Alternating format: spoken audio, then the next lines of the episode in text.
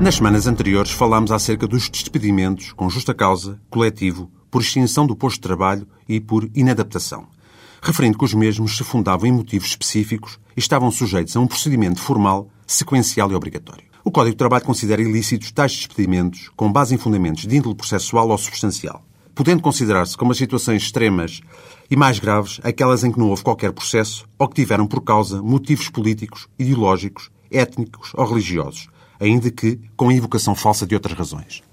Existem determinados atos processuais que são absolutamente obrigatórios e que, caso sejam omitidos ou incorretamente praticados, geram a nulidade do respectivo procedimento e ilicitude do correspondente despedimento. Convindo realçar a falta de pagamento da compensação devida no caso dos despedimentos sustentados em razões essencialmente objetivas. Importa lembrar que o empregador, no caso da impugnação judicial do despedimento por razões formais, tem a possibilidade de reabrir o respectivo processo disciplinar com vista a sanar tais irregularidades procedimentais.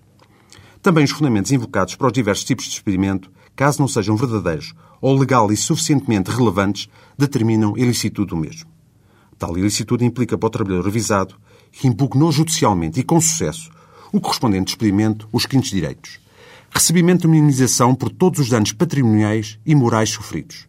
A sua reintegração no posto de trabalho, sem prejuízo da sua categoria e antiguidade. Muito embora a lei, em algumas situações, admita a fundada oposição do empregador a tal regresso a ser decidida pelo Tribunal. Sem prejuízo da mencionada indenização, o trabalhador tem direito ao recebimento de todas as remunerações devidas entre 30 dias antes da propositura da ação judicial e o trânsito em julgado da respectiva sentença, nelas se deduzindo o subsídio de desemprego e outros rendimentos de trabalho auferidos durante esse período temporal.